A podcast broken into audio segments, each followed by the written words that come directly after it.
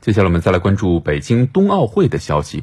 昨天是北京冬奥会申办成功五周年，五年来冬奥会的工作一直都在有序的推进。这两天，央视的记者对冬奥会多个在建赛场进行了实地走访，发现各主要场馆的建设已经到了最后的冲刺阶段。北京赛区是北京2022年冬奥会冰上项目的核心区，将承担北京冬奥会和冬残奥会全部冰上项目的比赛。在国家速滑馆，记者看到工人师傅们正在进行紧张的施工工作。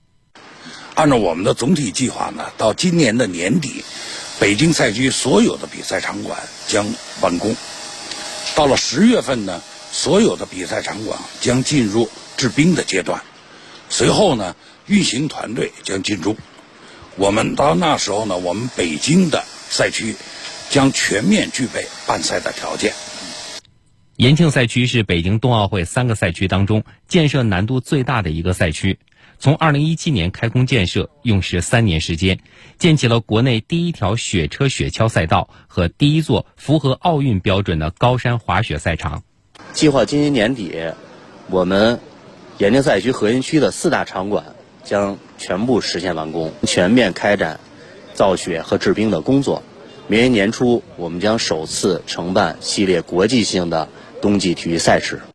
记者从北京冬奥组委了解到，张家口赛区的云顶滑雪公园、国家跳台滑雪中心在内的所有比赛场馆，施工进度均已进入最后冲刺阶段。预计今年年底前，北京赛区、延庆赛区和张家口赛区的所有竞赛场馆将完成施工任务。在北京冬奥会的场馆里呢，低碳环保的理念在规划施工当中随处可见，这无疑呢会让北京冬奥会成为世界上最为环保的赛事之一。